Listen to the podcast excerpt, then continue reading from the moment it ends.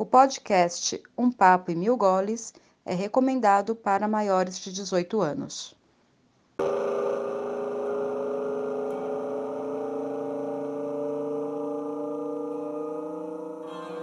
Olá, meu nome é Simone e uma das coisas que eu gosto do universo da cerveja artesanal é que tem muitas mulheres produzindo suas próprias cervejas.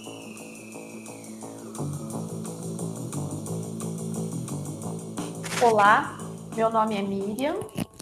Cheguei no universo cervejeiro e encontrei mulheres incríveis nas mais diversas atividades.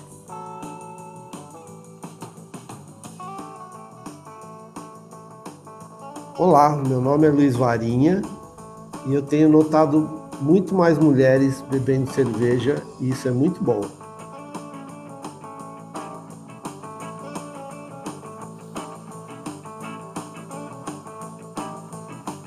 Olá, eu sou o Luiz.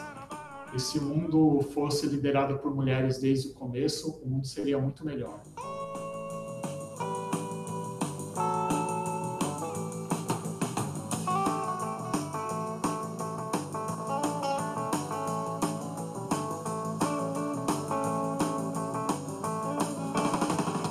Esse é o podcast Um Papo e Mil Goles, da cervejaria Zurafa, a sua mesa virtual de bar. Hoje vamos falar sobre cervejas e mulheres. Mulheres que fazem, mulheres que comandam, mulheres que vendem. A mulherada da cerveja. E vamos saber como elas vêm ganhando espaço e representatividade nesse universo cervejeiro.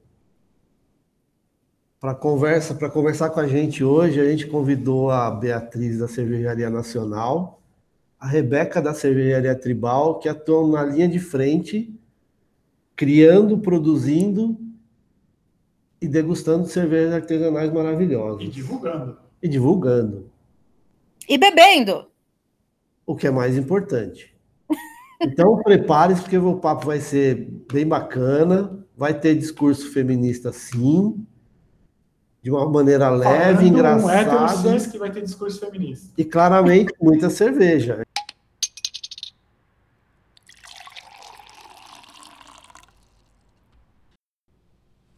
E já que hoje o podcast tem mulheres incríveis, a gente entra com uma música de uma mulher incrível, aquela que tá dentro da gente.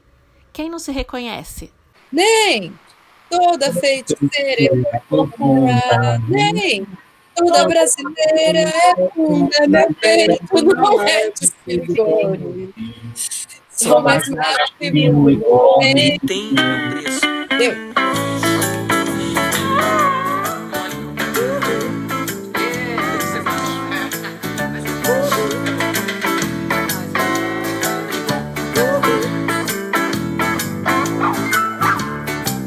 Mexo, remexo na Inquisição. Só quem já morreu na fogueira sabe o que é ser carvão.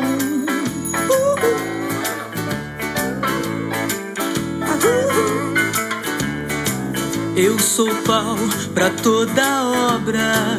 Deus dá asas à minha cobra.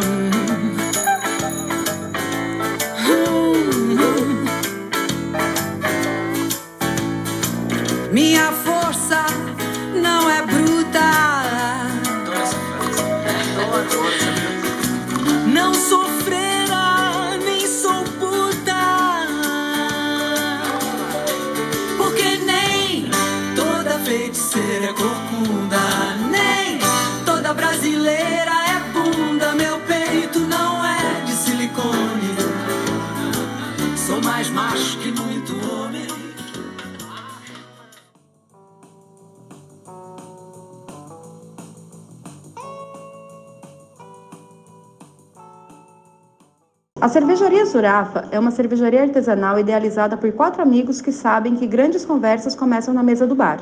Estamos em Pinheiro, São Paulo. Siga-nos no Facebook e no Instagram, Cervejaria Zurafa. Ah, se escreve Z-U-R-A-F-F-A. Estamos entregando no delivery 961795878. Venha tomar uma com a gente quando acabar o isolamento social.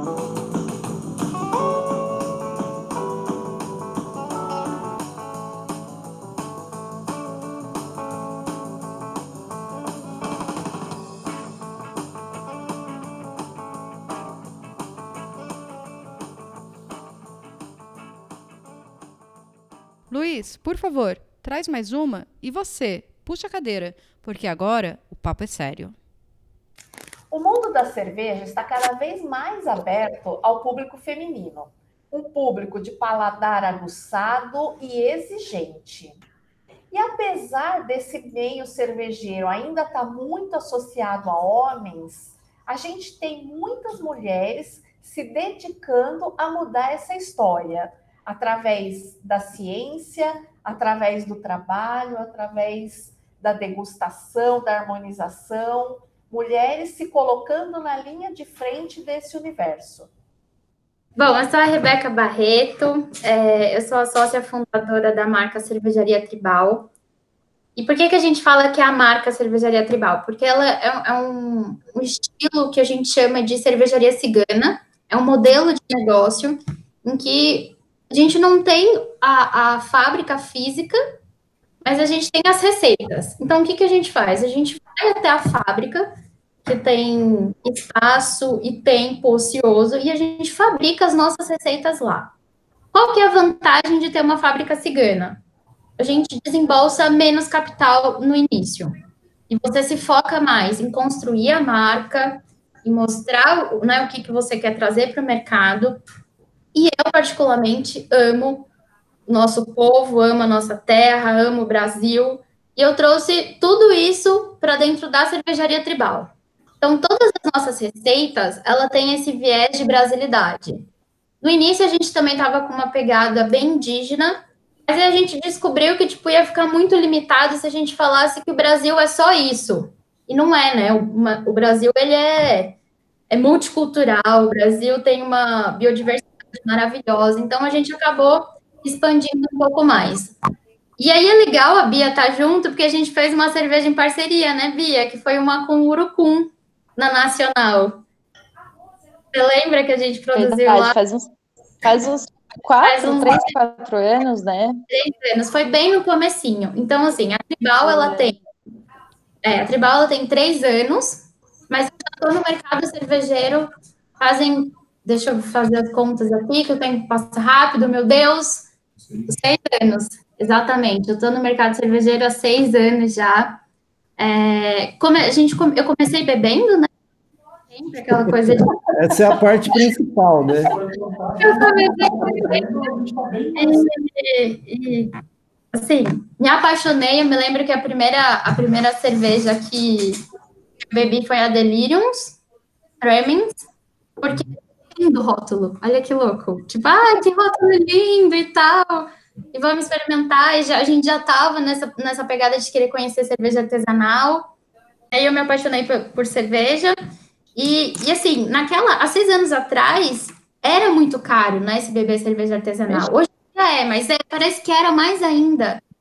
E aí eu me lembro que eu e meu marido, a gente sentia essa dificuldade de, de continuar bebendo cervejas boas, um preço acessível. E aí foi quando a gente começou a produzir cerveja em casa para consumo nosso mesmo, assim, ter cerveja boa é, com preço acessível. E aí, obviamente, a gente, a gente foi conhecendo mais sobre produção, até que um dia eu inscrevi a gente num, num concurso que teve do Beer Hub, que aconteceu ali no Tomiotaki, que foi em 2000 a gente está em 2020, foi em 2017.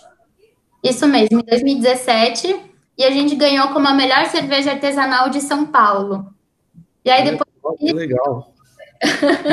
não, foi incrível, assim. É, é, quando, eu não acreditei no começo que a gente ia ganhar, porque tinha muita gente boa do nosso lado, né? E a gente tem aquela mania de sempre, sei lá, se subjugar. Não, eu não sou capaz, não vai dar certo, a cerveja não tá tão boa. Sempre existe cobrar demais. Mas eu me lembro das pessoas experimentando e falando: caraca, a cerveja tá muito boa, tá super equilibrada. E a gente não tinha nem rótulo, né? Era cerveja caseira. Então a gente enrolou a cerveja no papel craft, colocou um, um, um barbantezinho, um sisal, e aí eu me lembro que a gente levou o malte, o lúpulo, que a gente, as, os ingredientes que a gente utilizou na cerveja, e as pessoas tinham a oportunidade, além de beber a cerveja, tirar o lúpulo, ver o malte. E aí eu me lembro de todo mundo falando: caraca, a cerveja tá muito equilibrada, muito boa. falando, será que a gente vai ganhar? Até que chegou a hora da, da medalha lá e falaram, ah, cervejaria tribal, a Rebeca e o Cássio ganharam. Nossa, foi uma, uma emoção muito grande. Que tipo era, que tipo era, Rebeca?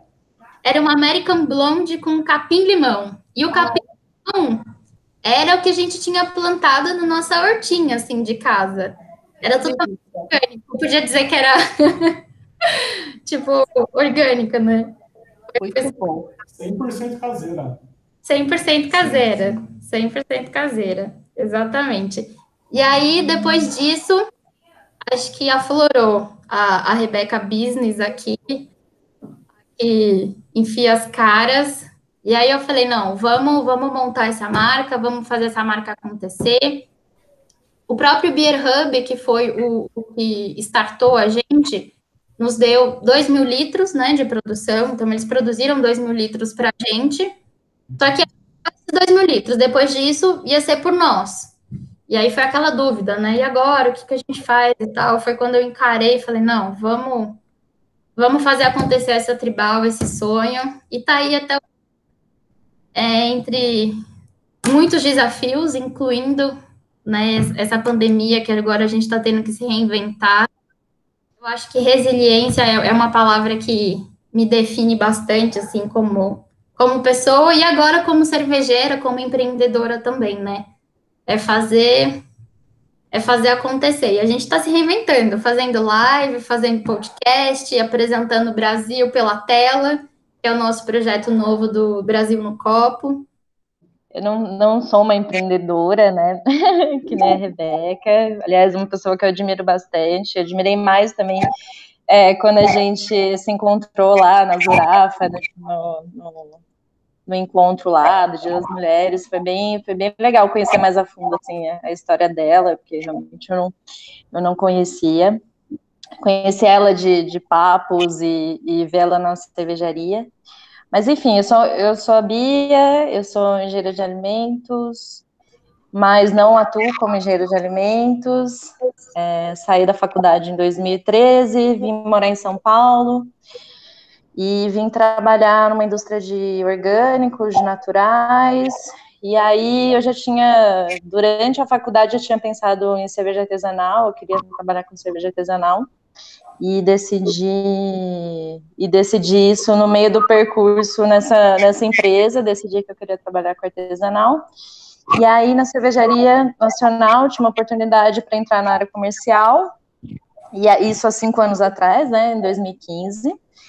E lá comecei, comecei estruturando a área comercial, e aí comecei a me envolver um pouco mais em marketing, é, depois fui entrando em outras áreas, novos negócios, e hoje eu faço a gestão da área de vendas e de marketing em Cervejaria Nacional. Não sei se todo mundo conhece, mas a Fábrica Bar de São Paulo, né? A gente fica ali na Pedroso de Moraes, né, entre a Cardeal e o Teodoro. E aí é isso, né? Cada.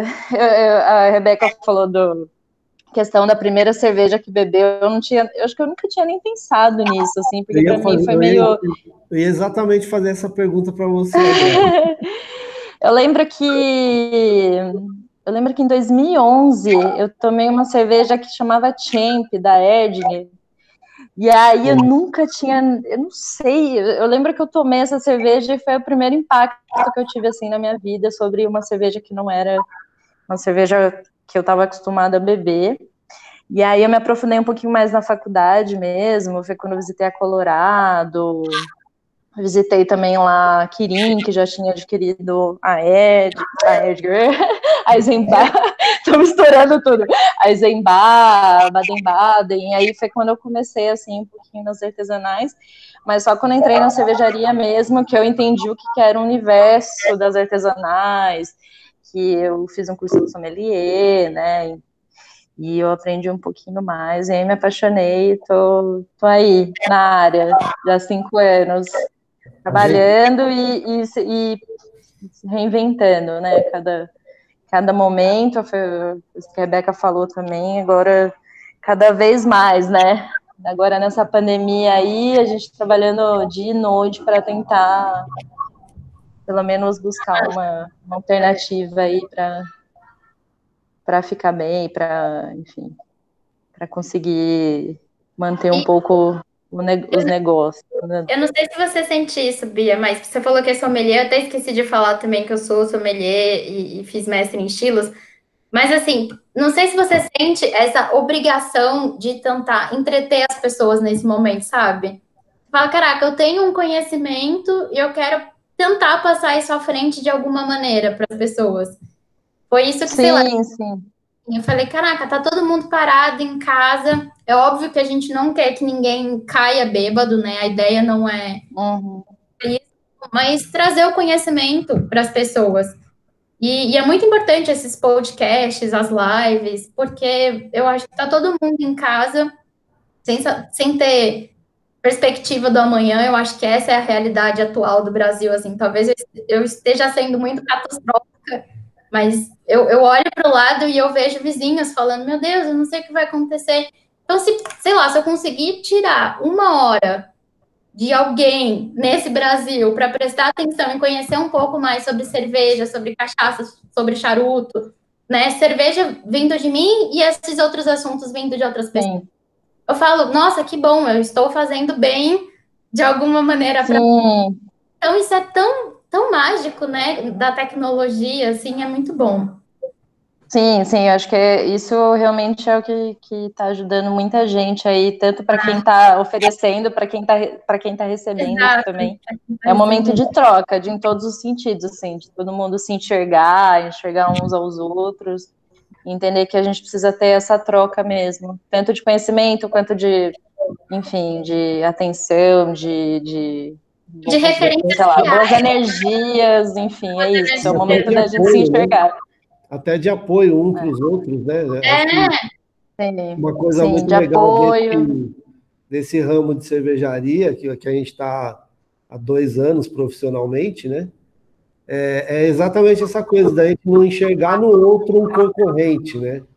Isso. É, é uma coisa de parceria mesmo. A gente tem várias várias cervejarias que colocam as cervejas aqui, né, no, nas nossas torneiras, e a gente sente que tem essa, essa coisa de um querer ajudar o outro, de crescer todo mundo junto, né?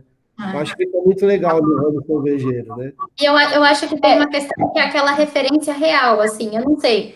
Eu, eu acho que isso vem evoluindo muito. O Instagram antes parecia que eram só de pessoas perfeitas, tem um trabalho perfeito, que a casa está sempre arrumada, e agora a gente consegue trazer essa realidade, né? De olha, gente, eu estou apresentando meu conhecimento, mas meu cachorro está aqui latindo, a gente está descabelado. Então, eu acho que isso é o real, né? E vamos trazer o, o mundo do jeito que ele é para as pessoas, para não ficar aquela angústia de sempre buscar o perfeito, de buscar a referência do, do melhor inalcançável, né? Então, acho que isso é muito bom também. É, o Luiz falou uma coisa que, que é muito interessante, assim, que faz que sempre fez muito sentido na nossa área, né, de cerveja artesanal, é que o principal é não enxergar o outro como concorrente, né? Todo mundo está aí para se ajudar, para comprar um do outro. Eu, eu acredito muito nessa mudança agora é, em todas as áreas, né? Que sempre foi uma contracultura, né? A cerveja artesanal, enfim, os orgânicos, os naturais, que que eu também já já já vive, vivenciei. E agora é isso, eu acredito muito nisso, nesses próximos, esses próximos meses, assim, que apesar de serem insetos, eu, eu acredito muito nessa nesse consumo mais consciente, dessa, dessa ajuda mútua entre as pessoas, entre as empresas, né, parar um pouquinho de pensar no, só em, em, em si, né, então acho que a gente consegue ver uma luz no fim do túnel, né. É, a, a Tribal, ela, ela sempre buscou muito a cerveja democrática, assim, né? Por mais que a gente tenha essa questão de ser cigana e o cigano ter um, uma duplicata de imposto, né? Porque tem, tem, imposto na hora que entra, tem imposto na hora que sai. Então, tipo, acaba sendo tendo custo elevado, a gente sempre buscou nas nossas receitas pensar em como levar uma cerveja de qualidade, uma cerveja boa, com todo esse viés de brasilidade, mas com custo acessível, cara. Eu querer que, que uma parcela mínima é, beba essa cerveja. Com, com aquele mercado geek, sabe? Tipo, que é, é aquele que, que tem condição de, de pagar 50, 60 reais numa latinha. Não é que eu estou. Não, não é ruim, né? O problema é que essa, essa porcentagem que tem dinheiro é muito pouca. A gente não pode acreditar que no Brasil, ah, só o, o, a elite vai ter o paladar de cerveja artesanal. Não, não é isso, não é verdade. É que, infelizmente, só essa parcela consegue ter acesso à cerveja de qualidade. Eu acho incrível no Nacional, quando a gente visitava os pubs, que agora está fechado, por isso que eu não estou indo. é, você consegue ter acesso a, a, um pint de 12, me, me corrija se eu estiver errado, Bia, a um pint de 12 de, de 9 reais. Então, caramba, eu estou tendo uma cerveja boa, de qualidade, né? Pensando em beber menos e beber melhor. E, e saber que eu estou ajudando um microprodutor. Cara, se todo mundo região tivesse essa consciência de eu vou ajudar o micro, eu vou ajudar a, a, vendinha do meu lado, eu vou ajudar a cervejaria mais próxima, a cervejaria do meu amigo, a gente com certeza ia dar o dinheiro a mais pessoas, né? Porque eu, é.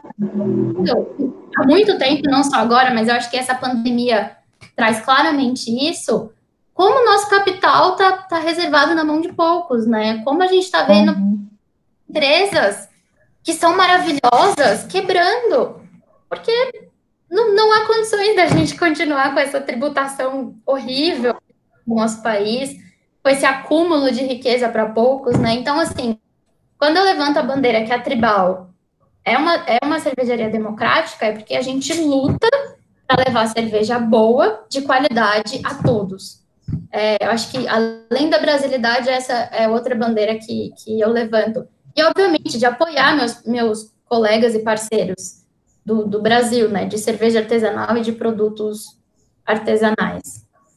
Eu acho que se tem alguma coisa positiva nessa, nessa pandemia é que a, a campanha de compra do pequeno, compre do seu bairro, compre do seu vizinho, se intensificou, né?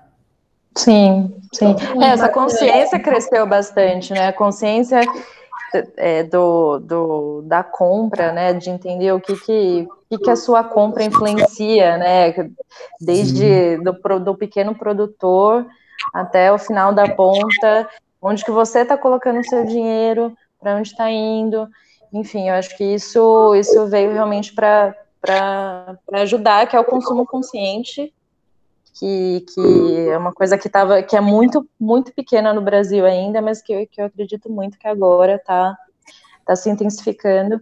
E eu lembrei de, do papo que a gente teve lá na Zurafa também, que eu acho que também às vezes a maior questão é a falta de informação, porque às vezes não tem uma cerveja que é super acessível, que é artesanal, que é super boa, mas as pessoas acham que elas não podem, elas colocam uma barreira na frente e fala, meu, eu não tenho dinheiro para isso, aí vai na esquina e toma 10 garrafas de Brahma por um preço a 10 reais, gasta 100 reais, sendo que podia estar tá tomando uma cerveja com preço, talvez, às, às, vezes até o mesmo preço, né, a gente, a gente lá na cervejaria, quando fazia o happy hour, né, quando estava aberto, a gente chegava, o half pint, que é 300 ml, chegava a 6 reais, 6, 7 reais.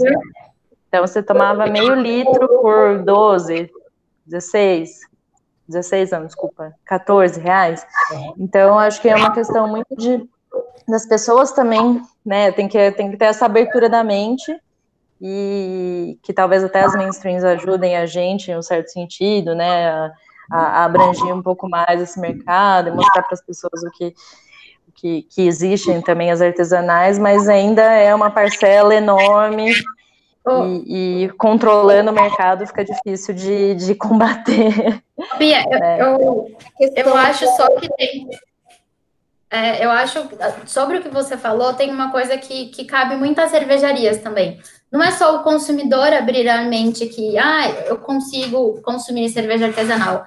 Mas as cervejarias artesanais têm que ter uma publicidade que, que chegue a todos. Eu, eu impressão, ou pelo menos eu, eu tinha mais isso no passado, acho que está melhorando muito, que as cervejarias estão de, de falar que, tipo, nossa, nossa cerveja é premium e ela é, é cara, sabe? Parece que isso estava nítido. Já tinham nichado esse público de, não, quem bebe cerveja artesanal é só quem tem é, capital. E eu acho que cabe muitas cervejarias fazerem ao contrário, mostrar que, olha, a nossa cerveja é boa, você consegue beber e ela é democrática. E mostrar por que, que não é tão, tão barato quanto uma mainstream. E é basicamente por causa de tributação, né? Uhum. Com certeza. É, tem, essa, tem, tem, uma, questão de posicionamento também, né? Algumas marcas, elas também não entendem que o, que o posicionamento da premium, né, do, do artesanal premium, assim, que, é, que, que isso leva essa imagem que a pessoa já, já acaba bloqueando o consumidor de querer, de achar que ele pode experimentar, né? E às vezes a cerveja nem é tão cara, né? Às vezes ela pode até ser, ser acessível. Mas aí chega outro, outro patamar, né? Tem também. Não dá para falar que todo mundo consegue tomar uma artesanal, ter uma artesanal barata, porque existem não, milhões de pessoas é. e muitas pessoas que realmente não têm dinheiro nem para comer. Então, mas enfim, acho que é um, que é um assunto que, que, que tem que ser muito discutido ainda, porque para quem, para a gente conseguir ainda atingir um pouquinho, né, do mercado, precisa ter mais essa, essa comunicação mesmo. Eu acredito muito nisso. Eu acho... acha, tudo bem que a tributação não ajuda, né, mas eu acredito que, que para quem tá, né, que conseguiu fazer uma cerveja ok, que, que, que realmente dê para para muitas pessoas, sejam mais acessíveis para algumas pessoas, eu acho que tem que ter essa essa publicidade mesmo, esse posicionamento. Uma questão muito importante, eu acredito, está aqui na linha de frente. Então, enquanto a Rebeca está fazendo a cerveja dela, enquanto a Bia está propagando a cerveja da Nacional, enquanto a Zurafa está aqui é, apresentando ao público diversos tipos e preços também. Então, a pessoa chega aqui na Zurafa, eu vou ter uma cerveja a 12 reais o copo, eu vou ter uma cerveja a 30 reais o copo. Então, a questão de apresentar para esse público a diferença também entre elas. E aí, é, ele se prepara, hoje eu vou consumir uma mais em conta, a próxima vez eu vou provar um pint que seja da outra diferente e um pouco mais cara, mas aí eu vou ter acesso a esses sabores, a esses e isso vai montando meu paladar também. Então, acho que a, é muito importante você ter essas opções para as pessoas irem de degrau em degrau, é, provando diferença. Eu vou, eu vou até replicar uma frase que eu ouvi ontem da, da menina que eu fiz, o, da mulher, né, que eu fiz a, a live, é que existe o preço e o valor, né? A gente precifica as nossas cervejas conforme a, a, possibilidade de custo, mais mão de obra, mais, né, e tributos, mas o valor que as cervejas artesanais carregam, isso é muito grande, porque a gente carrega o, valor do, de quem está plantando, o valor de quem está trazendo os nossos ingredientes, a memória que isso tudo traz, as histórias por trás da cerveja. Então, assim, é bem importante a gente classificar preço e valor. Valor sim, todas sim. e muito grande, né? Então, existe toda uma busca. A Bia, que está nessa parte da frente de, de publicidade, pode falar. A, a, pesquisa que tem por qual nome que eu vou dar na cerveja, para o rótulo, o que isso né, significa. Então, eu acho que a gente tem que olhar a cerveja como uma história muito bonita por trás também. E quando você fala de, de imposto, né, de, dessas questões sobre a cerveja e o pequeno produtor, existe uma questão que é muito complicada, por exemplo, a, a questão da, das anistias que são cedidas aos megaprodutores, né?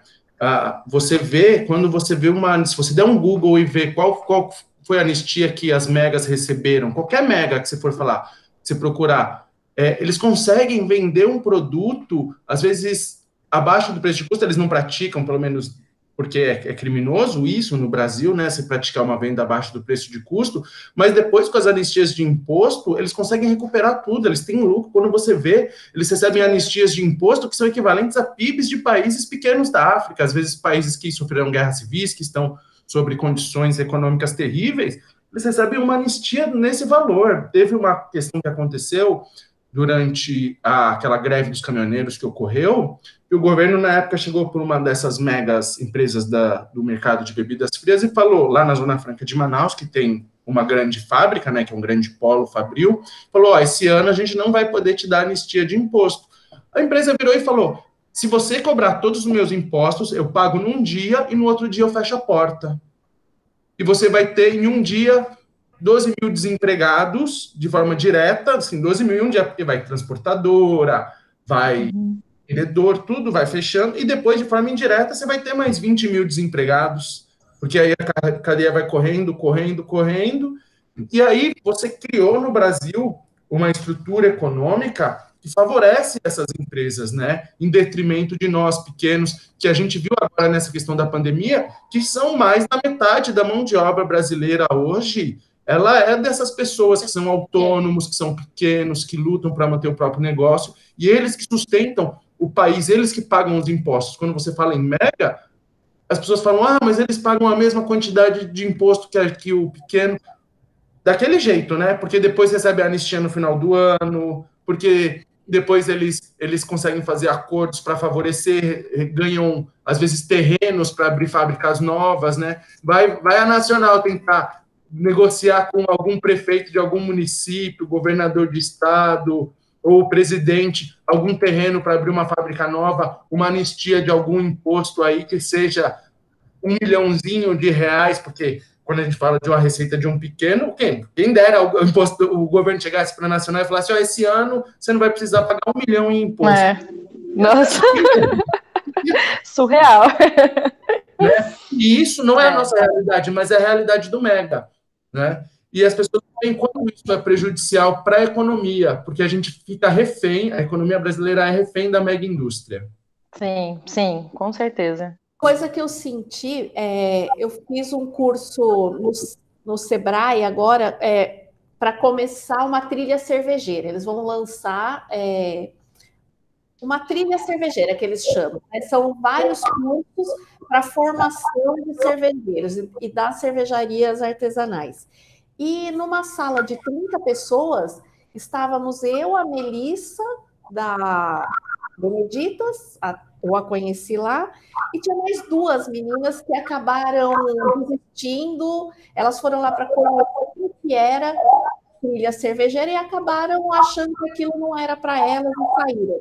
Então, assim, numa sala de 30, haviam quatro mulheres e duas desistiram na primeira palestra. Então, assim, Caramba! Assim, é, esse universo cervejeiro, ele não é um universo que tem muitas mulheres.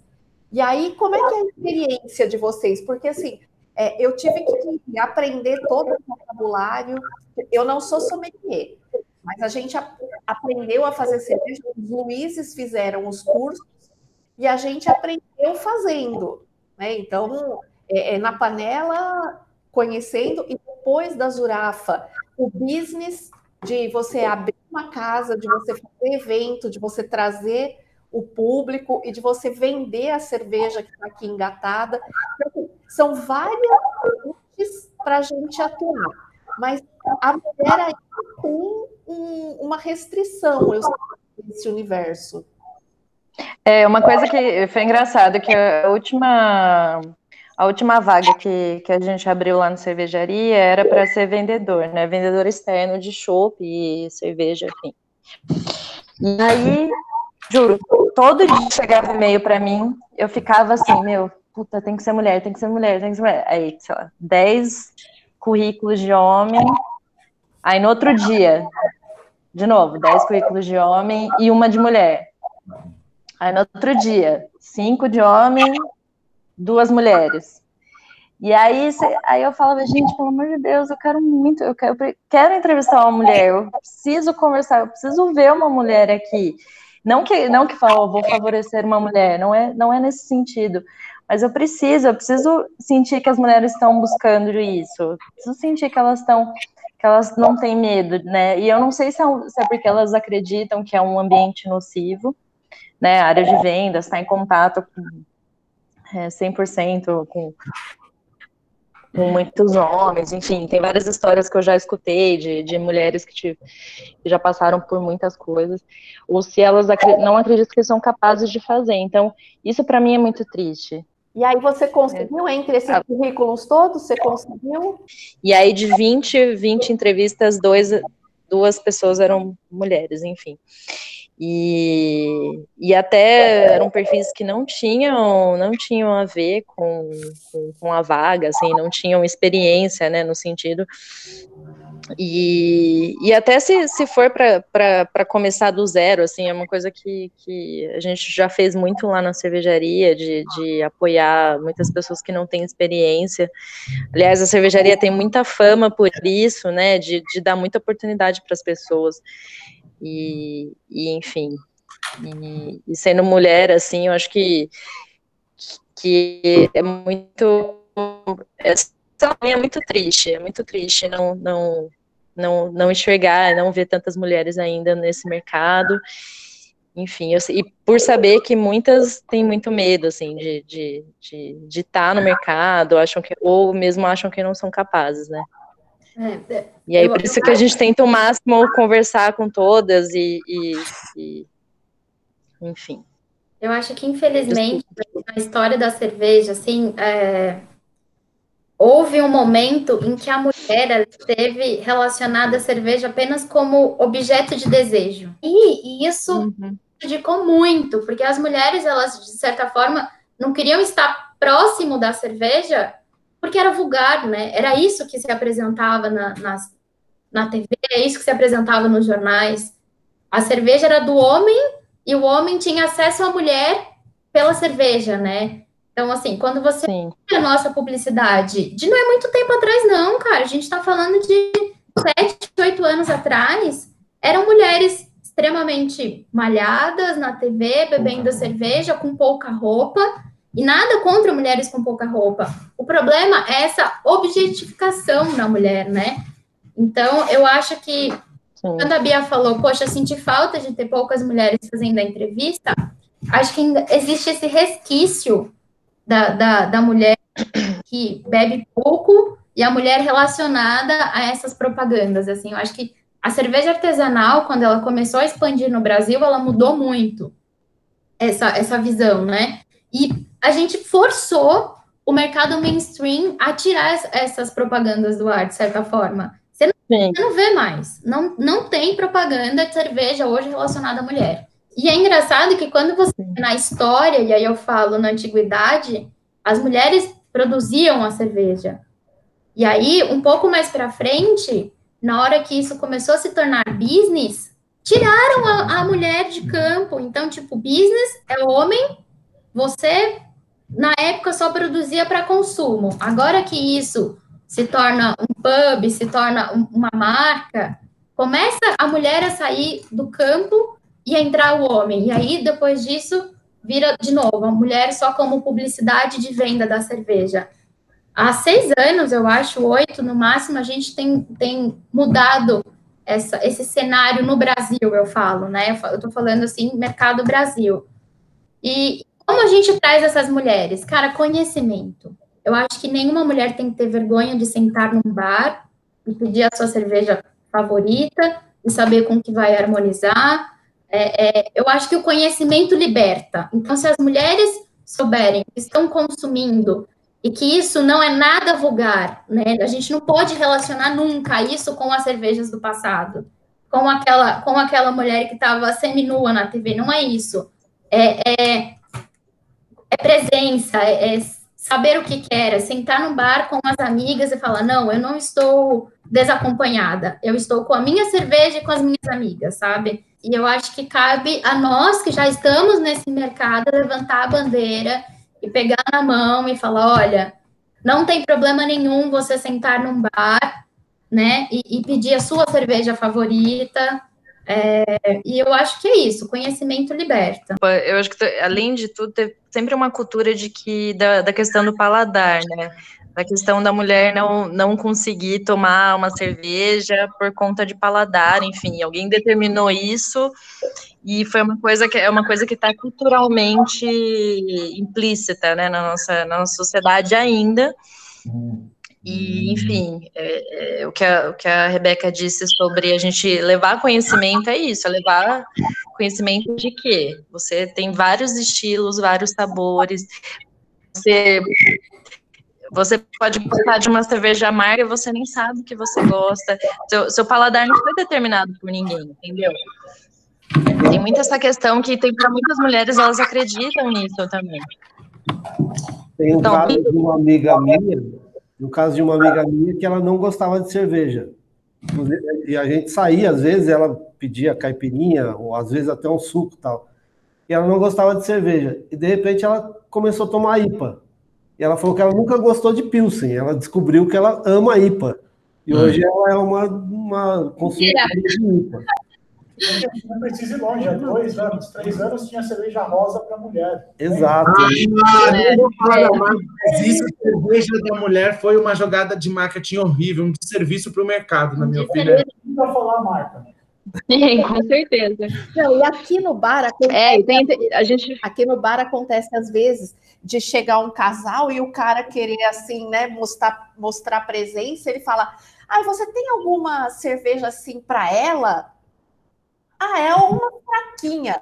Meu, aí assim, né, sempre eu tenho que estar, eu estando na linha de frente, olhar para a moça e falar: me fala, do que, que você gosta? Que tipo de coisa você gosta de comer? Quais os sabores? Então, tipo assim, é toda uma conversa que você tem com a menina para mostrar para ela que ela não precisa beber o que ele está mandando. sim, ela pode sim. escolher, aí senta aqui no balcão comigo, prova, experimenta, e isso é, eu acho incrível, né? É uma coisa que, eu- que é muito interessante, a gente correlaciona, né? Claro, a cerveja, o- a cozinha cervejeira com a cozinha é, normal.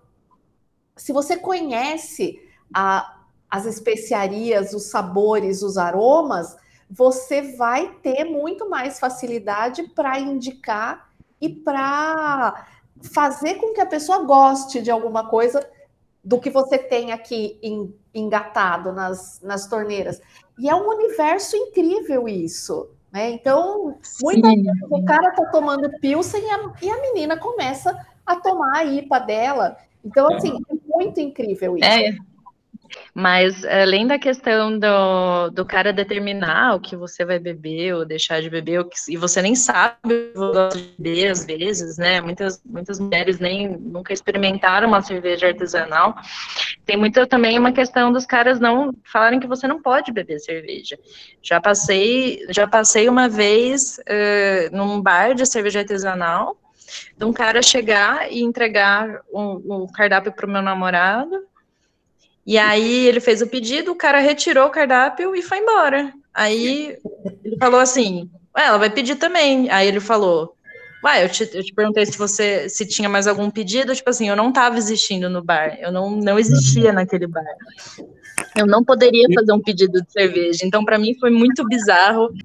A gente lá na cervejaria, a gente faz de tudo para, tipo, meu, não, que não, que as meninas fiquem à vontade fazendo o que vocês quiserem.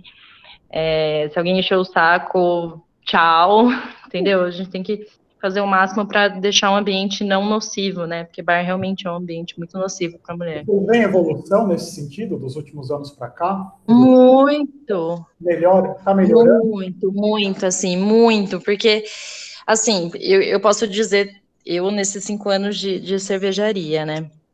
Contando a experiência que eu tenho lá na cervejaria mesmo. É, é, no começo, de dos caras ficarem mexendo, mesa de mulher, sabe? De, de enfim. é, quais outras situações estou pensando aqui? Enfim, essas, essas situações gerais, assim, até a gente fez uma campanha lá na cervejaria, tipo, de mulheres cervejeiras, tipo, meu, aqui é lugar para vocês virem, para vocês ficarem em paz. A gente mostra, ó, tem uma mesa de mulher, elas estão tranquilas aqui, elas vão continuar tranquilas, não mexam, sabe? Elas podem pedir o que elas quiserem, elas podem, enfim. É isso, a campanha a campanha foi essa e ajudou muito, assim, a gente sentiu muito uma procura procura maior pelas mulheres, assim, no bar, né, porque, sei lá, de era 70% homem e 30% mulher, assim, o 20%, 20% é, mulher e 80% homem. E aí, depois, assim, acho que de uns anos para cá foi, sei lá, 40% mulher, 60% homem. Ainda é menos, mas aumentou muito, assim. É, e o que deixa a gente muito feliz. Mas eu acho que é importante a gente falar sobre a referência, né?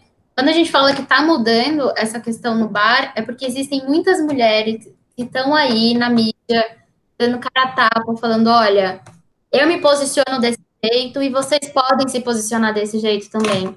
Querendo ou não, eu acho que o ser humano sempre tem referências, né? A gente precisa de referências.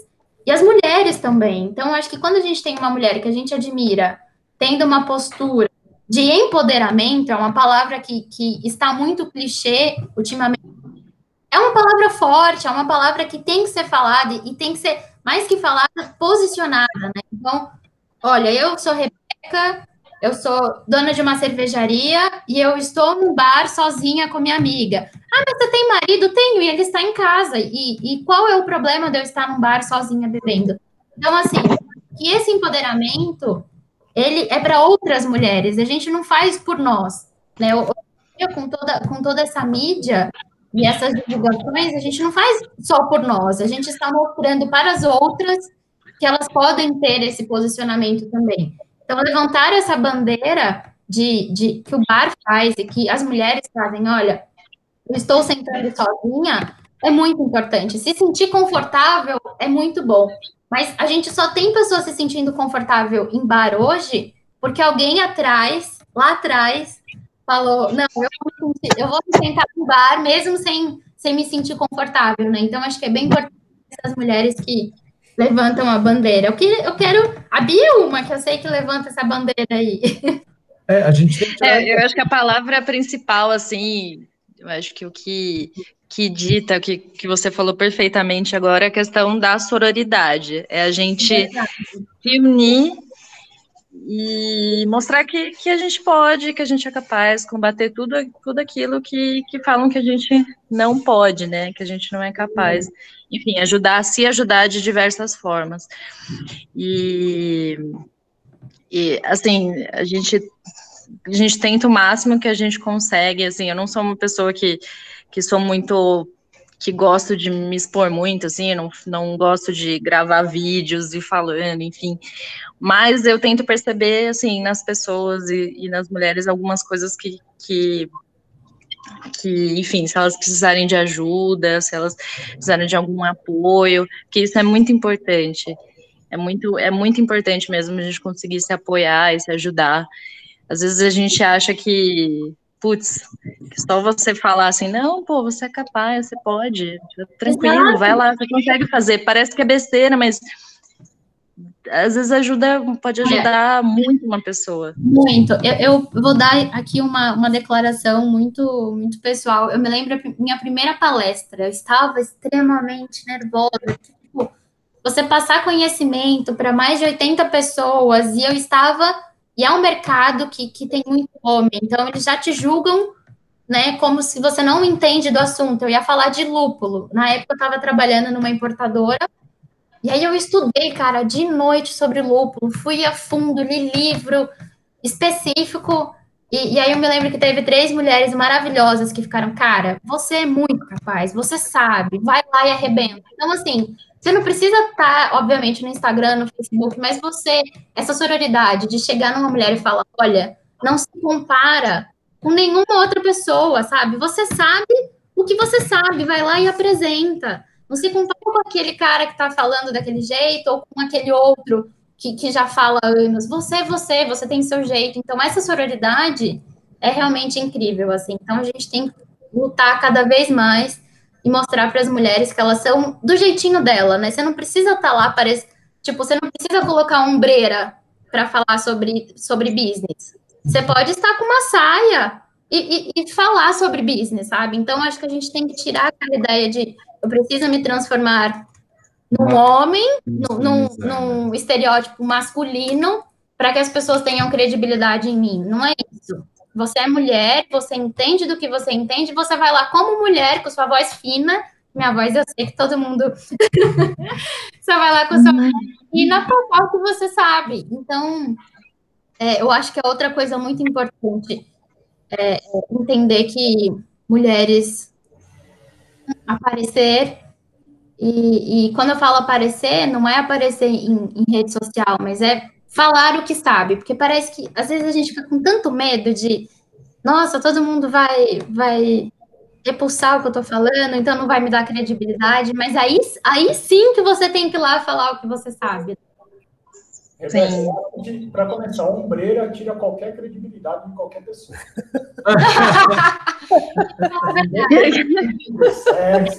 Em ombreira, porque eu pensei em om- ombros largos de homem, mas, mas Ah, tá. Eu pensei que ela lembrou dos anos 80, sabe? Assim, É, isso que é assim, é.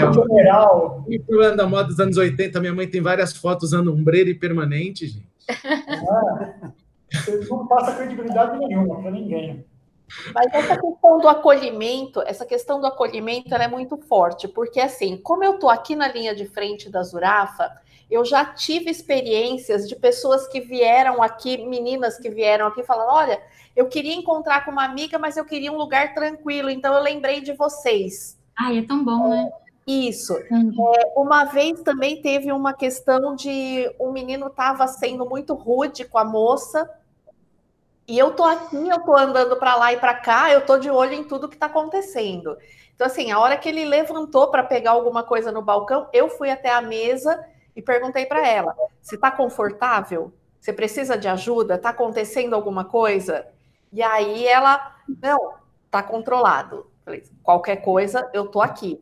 A hora que ela foi embora, ela veio e me deu um abraço. Falou: Olha, obrigada por eu poder ficar à vontade aqui. Que fofo. Uhum. Que essa questão é, de ligar a cerveja ao ambiente e de você criar ambientes em que as mulheres se sintam confortáveis é muito importante.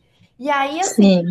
essa questão da rede de apoio, não só aqui dentro do bar, mas também assim, alguém quer fazer cerveja, alguém quer vender cerveja, alguém quer trabalhar com cerveja, a gente está sempre disponível a indicar os caminhos, a trazer para o grupo.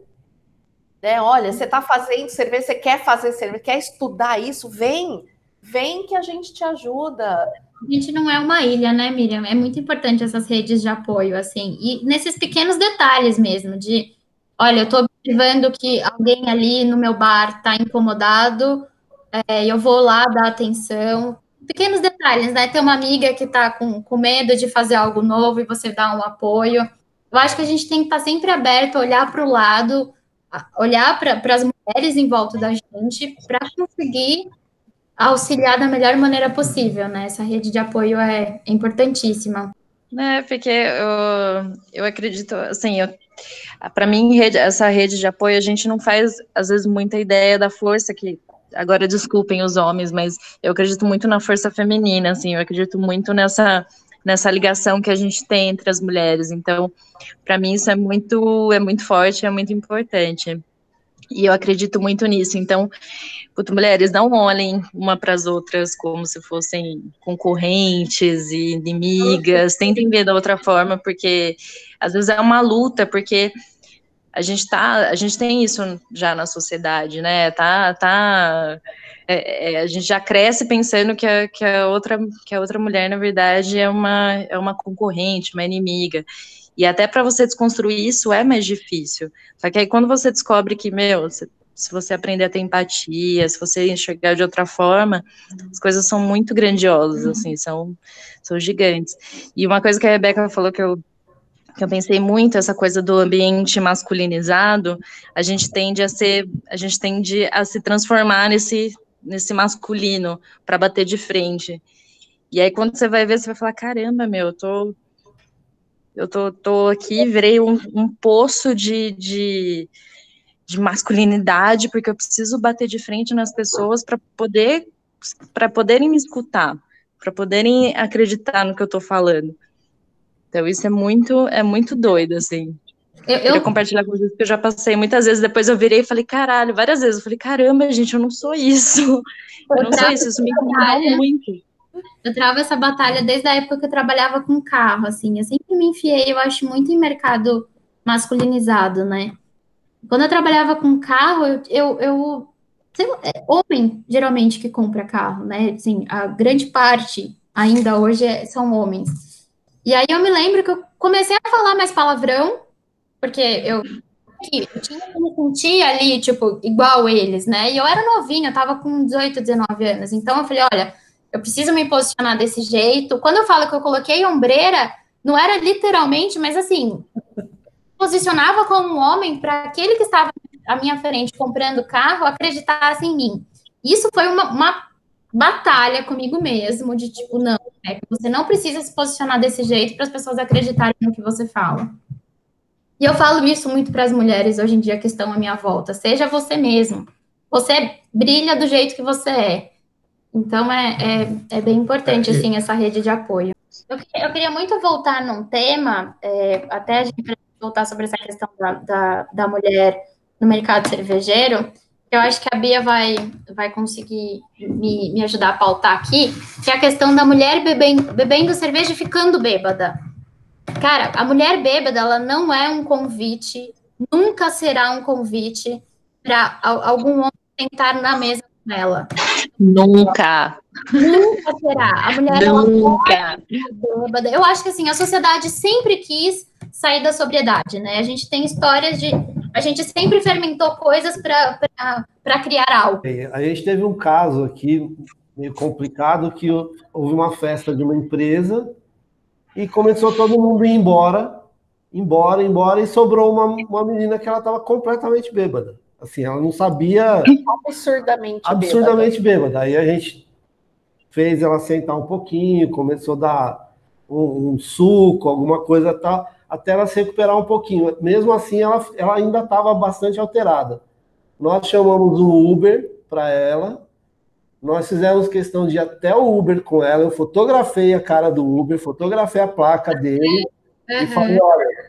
Tá Maravilhoso. Aqui, ela vai chegar... Está compartilhada vai, comigo. Está compartilhada comigo e ela vai chegar bem em casa, e você é responsável por isso.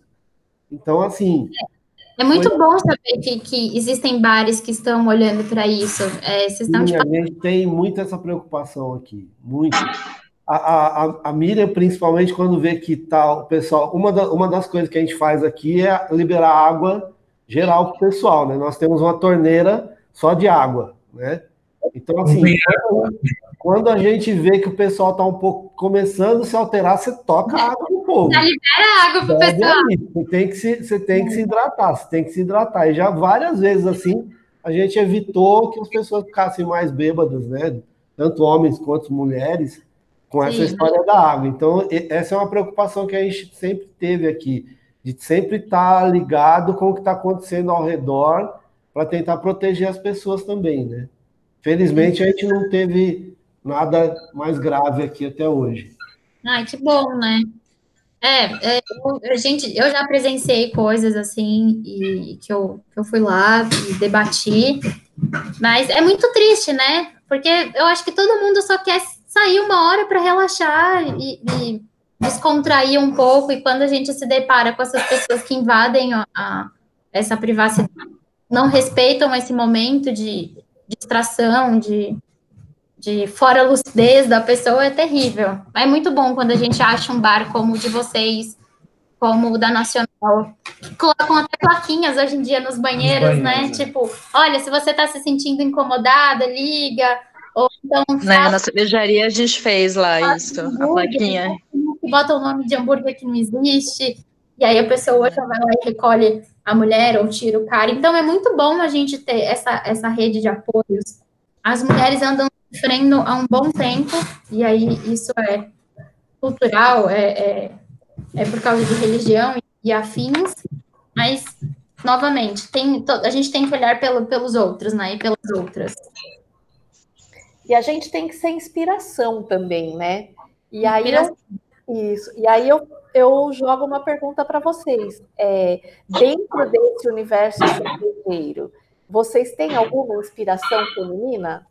Ah, eu tenho. Você tem, Bia? Eu tenho várias. Tem algumas que que na verdade foram umas mulheres que foram bem importantes, né, para mim durante o processo. Tem algumas que, que só de conhecer o trabalho já, já admiro pra caramba. É, mas assim, eu não queria, não, não vou especificar muitas pessoas, porque acaba correndo o risco de deixar alguém escapar. É, isso, assim, tem, assim, tem uma pessoa, tem uma pessoa que para mim é, assim, o foco, assim, para mim é, assim, eu tenho muita, muita admiração mesmo. Mas eu, assim, eu fico meio assim de falar, porque eu tenho, eu tenho, eu tenho, tenho medo de realmente deixar as outras. Essa pessoa eu falo para ela, então, eu acho mas enfim, é que eu assim, eu vejo, eu vejo as meninas aí, as mulheres lutando diariamente, empreendedoras, meu, vendedoras, marketing, embaixadoras, é, pessoal do financeiro, logística, compras. Eu acho que assim, todas essas mulheres para mim que estão lutando diariamente e estão acreditando em si, se ajudando, para mim é são minha inspiração, assim. Para mim, acho que é isso, não só no mercado cervejeiro, mas em todos os mercados.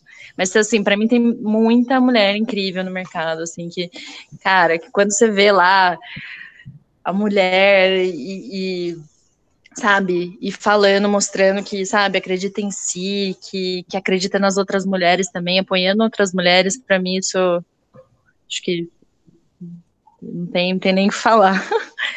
Mas eu fico é. com medo de nomear, porque eu tenho medo de, de passar, de, de, esquecer algumas pessoas, enfim. Uma coisa que a Bia falou é verdade. Às vezes, quando você nomeia, é, você pega só a personalidade daquela pessoa. E inspiração, eu acho, é um, um quadrinho de quebra-cabeça, né? Você pega a inspiração de uma pessoa que você acha bom aqui, a outra inspira você em outra, outra parte da sua vida. É, inspirações, eu também tenho várias, assim. Eu, eu acho que eu vou ser um pouquinho mais ousado do que a Bia. Eu vou dar um, alguns nomes aqui, pelo menos um nome. Porque eu acho que foi é, é uma mulher que está no mercado de cerveja artesanal há bastante tempo. E ela é muito serena para explicar e tal. Ela é uma professora que é a Helene Saurin. Ah, eu sabia. Eu sabia que agora. Ai, Silene.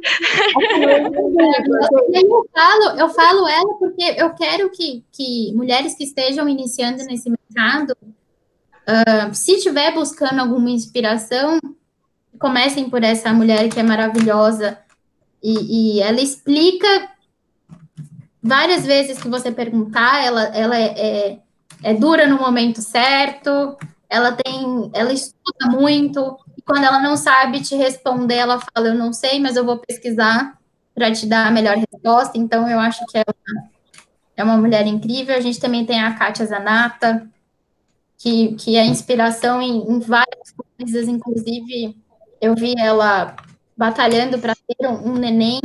E, e, é engraçado porque, assim, mulheres empreendedoras, mulheres servidoras, elas têm os sonhos particulares delas, né?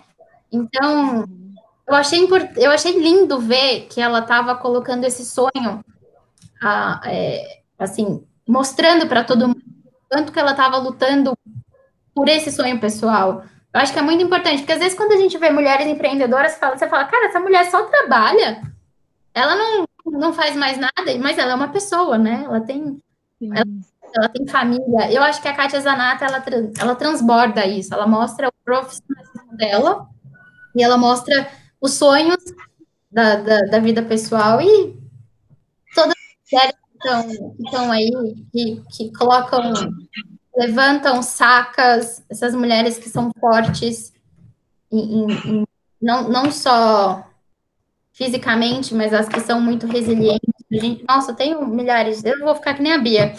As que estão. Ai, gente, eu queria, queria só compartilhar uma coisa que você falou da, da Silene.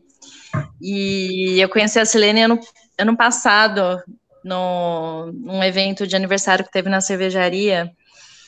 E aí ela me viu assim com um monte de assim, um monte de homem vindo para cima, assim, mas não no sentido de, de, de chaveco, assim. Eu acho que ela sentiu que eu tava meio acuada, né? E aí um dia ela me chamou para sair. Ela falou assim: Bia, vamos, vamos sair para conversar? Eu falei assim: vamos, vamos. Vai ter um lançamento do, do da BR Brew, esse do Patrick lá no, no, no Beck. E aí a gente foi, ela falou assim, meu, eu te chamei pra sair porque eu, eu fiquei assim, fiquei boba, quero perguntar se você tá bem, se tá se sente acuada, se se sente num ambiente masculinizado, se quer falar sobre isso, eu falei, que maravilhoso, gente, juro, foi, foi para mim foi muito, muito incrível. E, e uma, uma, uma mulher que eu lembrei também agora que Lembrei não, na verdade eu tinha lembrado, mas já que a gente está revelando os nomes, assim, as pessoas que, que ajudam, assim, a, a Luísa Tolosa, que é uma, uma pessoa que, assim, realmente eu, eu, admiro muito, muito, porque não só, ela não só é empreendedora, mas também ela tem várias causas, acredita em várias causas, e várias vezes, meu, vários, uh, uh, sei lá, bate-papo que a gente teve de mulheres que ela foi convidada, ou mesmo quando eu estava gravando um vídeo que ela também tinha chamado, e aí, várias vezes ela me viu insegura, assim, e ela virou e falou assim, Bia, tá tudo bem, tá tudo certo. Só o olharzinho dela, assim, sabe, de olhar para mim e falar, meu, tá tudo bem, continua, tá tudo bem, vai lá, tá tudo certo. Isso me ajudou muito também. Enfim, tem várias mulheres né, que, que é ruim ser, ser, ser determinada, mas foram duas histórias, assim, que, que eu, que eu lembrei, são duas mulheres realmente que, que, que me inspiram muito. E, e, é legal que são mulheres alcançáveis, né? Então, tipo, são extremamente humildes no sentido generosas. De... Generosas, exato. Lembra que quando eu convidei, quando eu convidei a Sirlene Saurim para poder ir no lançamento da, da Naruna, que foi a cerveja que a gente fez com vocês lá na Nacional, ela foi.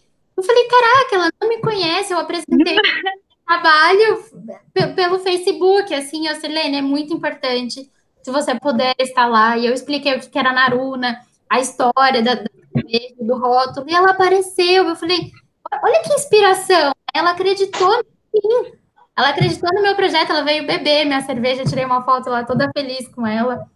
A Luísa Tolosa também, eu já tive a oportunidade de estar, estar perto várias vezes dela. Ela é uma empreendedora que me inspira também, porque ela tem exatamente aquilo que eu falei no, no, um pouco atrás aí.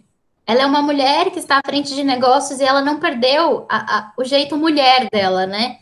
Então, eu acho que inspiração também. É, e fora. Nossa, então, são várias, são várias, são várias mulheres. Eu não sei. A Rebeca, a Miriam. Mulheres incríveis. Da próxima vez, eu acho que a gente deveria restringir a seres humanos, porque a Silene está muito mais evoluída.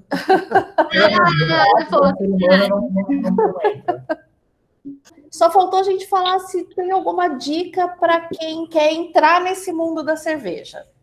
É, eu acho que a dica é sempre buscar conhecimento, né? E, e buscar também as mulheres que, que podem vir a te inspirar. Então, Ricardo, dá sempre um, um, Google de onde eu posso fazer um curso, ou então procurar quem já está no mercado e, e, buscar opinião de, de melhores cursos, de melhores pessoas para que trazem conhecimento gratuito na internet. Acho que quando a gente fala de curso, a gente sempre está preparando, né?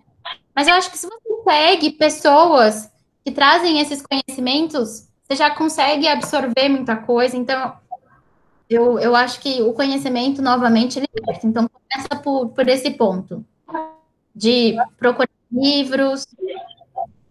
Essa questão do experimentar, né, Rebeca? Conhecer as especiarias, conhecer as frutas, conhecer as coisas que a gente tem aqui por esse Brasilzão todo, e provando, né? Acho que, eu acho que primeira dica crucial aí para quem quer entrar no mercado de cervejas, é, primeiro de tudo, acreditar em si, né? Nunca, nunca acredite quando alguém falar que você não é capaz. Primeiro de tudo. Segundo, eu acho que, que é o que a Rebeca falou, faz muito sentido, é buscar conhecimento, buscar sempre estar tá estudando, sempre estar tá aprendendo, independente da área que você queira atuar, buscar uma rede de apoio, mulheres que já estejam, acredito que 100% das mulheres vão estar abertas a te, te ajudar, a te, enfim, a te apoiar nisso e, e até te ajudar a introduzir no mercado. E se precisarem, se alguém precisar, meu, conversar, trocar ideia, enfim, Qualquer coisa, qualquer dúvida, estou disponível. Entra no meu WhatsApp, no meu, WhatsApp, no meu Instagram, B, arroba manda um, um, direct lá, eu respondo, passo meu WhatsApp, a gente fica trocando ideia. É, é isso, né? Entrar no mercado novo é sempre muito desafiador. Uh, independente de ser um mercado cervejeiro, acho que tudo que é novo já causa aquele medinho clássico. Mas acredito que, que, que eu vou falar algo bem parecido com a Bia, mas procurar conhecer mais o mercado que você vai entrar, procurar mulheres que vão possivelmente vão te inspirar. Você sendo uma mulher, buscando uma outra mulher do mercado e indo até ela, acho que já é um bom começo, porque você vai ouvir uh, indicações de, de cursos, indicações de bares, indicações de cerveja. Acho que a Miriam tinha comentado experimentar, né? Parar, no, no parar num bar, parar no, no, e entender melhor um pouco mais dos estilos, hora, um pouco de hora copo, que eu acho que tem, existe muita teoria no mercado de cerveja, mas muita coisa na prática também. Então é isso, conhecimento liberta e o conhecimento vai conseguir te guiar. A Rebeca falou uma coisa que é muito importante. Quando a gente vai começar no, numa área, num universo, né, diferente, a gente não tem nem ideia de onde a gente está pisando. A gente não sabe nem, não faz, não faz mínima ideia. A maioria das pessoas, pelo menos eu, eu entendo disso. E aí você não sabe por onde começar. É sempre bom você conversar com pessoas para ter essa orientação. E também pra, tem muita gente disponível para te ensinar de graça, para sentar com você num bar, para te explicar o que conhece. Enfim, essa questão financeira pode ser driblada no começo com, com, com gente ensinando, enfim. Eu também me disponibilizo para isso. Quando, assim, não dá para sentar no bar agora, mas, mas precisar conversar, enfim orientar. Eu, aproxima. Vale muito. A tecnologia aproxima, né? Então, é, eu também estou à disposição, acho que para qualquer mulher que queira entrar nesse mercado. Eu e a Bia, a gente tem experiências diferentes, então acho que as duas conseguem passar visões diferentes do mesmo mercado, e isso é muito bom, né? Muita pluralidade. sempre, sempre lembrar que para esse universo cervejeiro, a gente tem aí o SENAC, que tem uma biblioteca incrível que pode ser consultada, né? Não agora, mas vai estar disponível para consulta. Eles têm livros incríveis. E o Sebrae, que vai dar todo o apoio na questão de orientar se você quiser abrir o seu negócio. Então, Sim. a gente sabe que tem pessoas para conversar e a gente sabe que tem entidades que te dão apoio caso você queira abrir o seu negócio. Então, é, é questão de se disponibilizar, pesquisar mesmo. Eu acho que eu quero até deixar alguns livros aqui, para livros em português, que eu acho que pode ser um início para quem está entrando, que é o Larousse da Cerveja. Foi o primeiro livro, literalmente, que eu li de cerveja é, ele já te dá uma base muito boa de história da cerveja e depois ele já entra na parte de estilos também. Então você consegue ter uma A gente tem um livro disponível aqui na, na Zurafa. Ai, é ótimo. Aí, ó, já senta, pede um petisco e lê. Nós temos aqui. Veja no, no, futuro, né? Obviamente. A mesa do mestre cervejeiro. E a mesa do mestre também. cervejeiro. Eu acho que são dois livros porque a mesa do mestre cervejeiro ainda vai te trazer uma noção de harmonização. Então, se de repente é uma pessoa que é da gastronomia e quer entrar no mercado de cerveja, consegue. Uh... É o escritor do, do mestre cervejeiro. Olha. Do, da mesa, a mesa do mestre cervejeiro? Eu tenho a mesa aqui. É o Garrett, né? Do é o Garrett. Garrett da, da, da, é, da Brooklyn. Outro livro que para quem quer entrar nesse meio, eu recomendo que é extremamente técnico, é o Kunze, que é o, o da Universidade da Alemanha, não lembro o nome, aquela universidade que fica no monastério. Kunze. Kunze. É, é literalmente. Então é o Einstein Funner, ou a... Isso, isso, ele é assim excepcional, extremamente técnico para quem quer entrar mais na parte técnica. Ele é, é muito técnico. Todos os professores que eu tive, quando não sabiam me responder, falavam: vou procurar no Kunze ou procure no Kunze, que lá tem. É. Né? Então, ele é referência para todo mundo. Ele é um livro de universidade, escrito pela universidade, para os alunos da universidade. Ele é excepcional para quem quer ser mais técnico. Eu falei esses dois livros principalmente porque eles estão em português. E, e tem uma coisa, né? Às vezes a gente acha, não, todo mundo fala inglês, acaba falando um livro que é só uma barreira para a pessoa não entrar nesse mercado. Claro, então, é... mais ainda, né? Exato. Aí esses dois livros você consegue, consegue ter acesso, às vezes, em supermercado, tipo Pão de Açúcar. A Larousse, eu tenho quase certeza que eu comprei eu, é, lá no Pão de Açúcar. Assim, fazer uma propaganda pro foi num Carrefour. Foi uma dessas redes. E é um custo, vai, relativamente acessível. Acho que na época eu paguei 55 reais. Não, e já te menos. dá. Foi menos? Foi 28. E te, aí, ó. Ele tá lembrando que foi 28, mas foi há uns seis anos atrás, né? Então. Foi, foi há muito tempo atrás. Foi excelente. Você falou os valores atualizados hoje. Ah, é. Valores atualizados. Deve estar essa média. Saiu. Uma coisa que eu fazia muito, uma coisa que eu fazia muito antes de de ser sommelier, enfim. Eu sabia que as cervejas tinham notas, né? Notas, eh, tinha aroma de tal coisa e sabor de tal coisa. E aí eu comprava algumas cervejas, né? E eu sentava, eu morava com dois amigos, aí eu sentava com eles e fazia tipo um, um jogo, assim. Eu, eu falava, ei, você tá sentindo o aroma do quê? Aí, meu, sei lá, cara.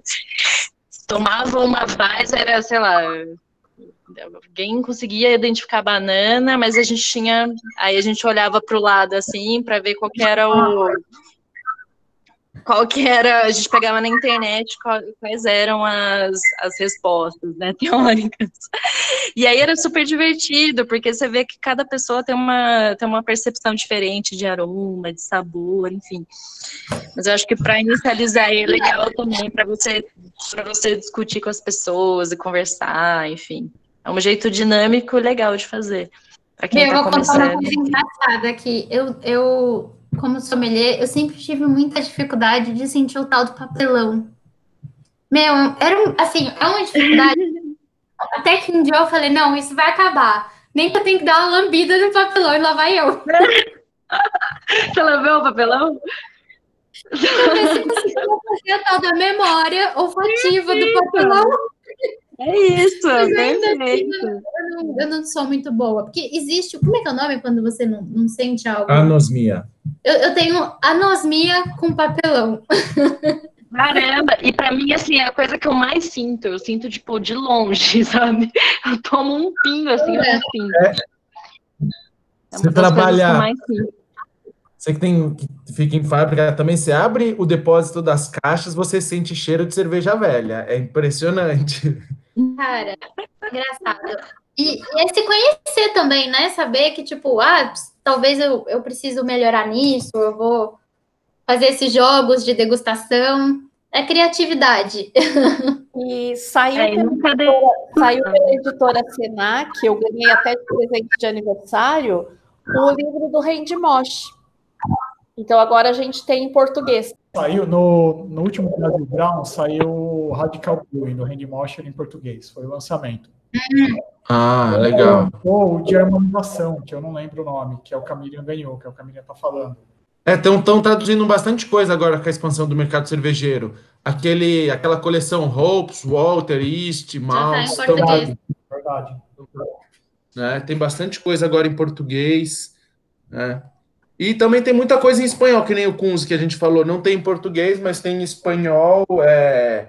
Às vezes a pessoa acaba conseguindo, pela similaridade das línguas, ter mais facilidade usando um pouco do Google Translator também aí para ajudar. Sim. Eu acho que tá mais fácil hoje em dia ter acesso à informação, né?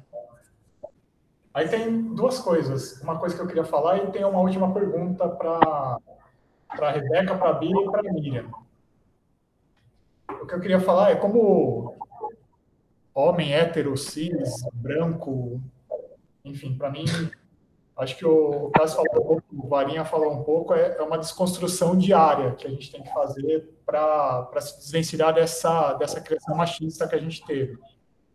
E em algum momento, tanto a Rebeca quanto a Bia falam, ah, desculpem os homens, mas desculpa nada, a dívida histórica que a humanidade tem com as mulheres, desculpa de vocês é o que menos é o que menos precisa. O que precisa é o contrário. Então eu acho que se o mundo tivesse historicamente tivesse mais né, liderança das mulheres seria muito melhor. O que prova e o que prova isso é a pandemia, porque os, os países liderados por mulheres tiveram a melhor resposta na pandemia. Olha a Alemanha. É, aí tem a última pergunta, que é para vocês três, para a Rebeca, para a Bia e para a Miriam, que é, quem são vocês na mesa de bar? Caramba, não sei eu sou, eu sou, eu sou aqui, depois do, do terceiro copo já tá. É aí que tá, né? É o que eu falo. eu, eu gosto. Eu não sei, depende de quantas eu, eu bebi, mas assim, gosto muito de filosofar sobre a existência, a vida. É, não é só questão de gosto, eu espero ser respeitada por quem, por quem está me atendendo. E é muito ruim quando eu chego com o meu marido e, sei lá, ele pressupõe que eu vou beber um drink, ou então de que eu não vou pagar a conta. Ah, numa, numa mesa de bar, eu quero ser aquela pessoa que vai sentar, relaxar e filosofar sobre a vida. Mas às vezes eu me deparo tendo que, que impor a minha voz, sabe? Porque nessa de filosofar e falar de, do que eu gosto, tem gente duvidando, tem homens querendo uh, falar por mim, e eu não aceito isso. Então, eu acho que eu sou essa pessoa na mesa de bar. Por mais que eu esteja relaxada, eu sempre estou levantando essa, essa bandeira. Bom, na mesa do bar, eu sou uma pessoa que gosta muito de curtir o momento também, com tranquilidade. Uma pessoa que gosta de escutar e também gosta muito de compartilhar. É... Eu sou uma pessoa que às vezes fico reparando um pouco no movimento, assim, se eu ver alguma coisa estranha, principalmente com mulheres, eu acho que eu aprendi isso é, na vida e, e, enfim, é uma coisa de ficar reparando e ver se tem alguma coisa estranha que, né? eu sou uma pessoa que, que quer ser vista, né? E ser ouvida e não, não ignorada. E não que entreguem o cardápio só para o meu namorado e esqueçam que eu também posso pedir uma cerveja. Enfim. isso. Miriam, quem é você na mesa do bar? Eu sou aquela que gosta da mesa divertida. Então, eu vou incitar as pessoas a se divertirem e eu vou servir água para todo mundo, que é para todo mundo se divertir ainda e ir para casa. Nossa, eu queria ser a pessoa que dá água. Eu, eu não lembro nem que eu bebi água. É, é, que eu sou jovem há mais tempo, Rebeca. Não, Sentido. É isso.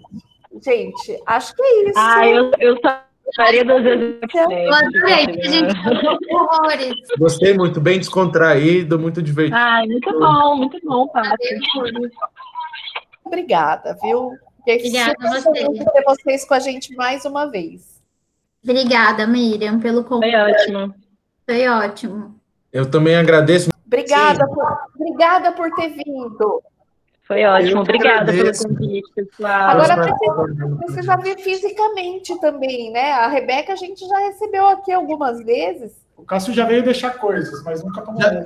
É, é, é, geralmente quando eu vou aí, o que acontece também sou o motorista da vez, sempre. É ah, entendi. Aí isso dificulta um pouco, mas a gente vai levar um dia para não ir aí a trabalho é. depois dessa pandemia e, e beber aí, e voltar de Uber, ir de Uber, voltar de Uber. Né? Boa! Ai, gente, então, muito obrigada. Obrigada, Tô tentando ouvir. Obrigada, Cássio. Obrigada, Bia. Obrigada, gente. Eu, eu agradeço profundamente a oportunidade vocês. que vocês dão tanto para nós quanto para nossa empresa. Fico muito feliz. Valeu, gente. Valeu, Tamo gente. junto. Valeu, Bia. Valeu. Valeu. Valeu, Obrigado, obrigado.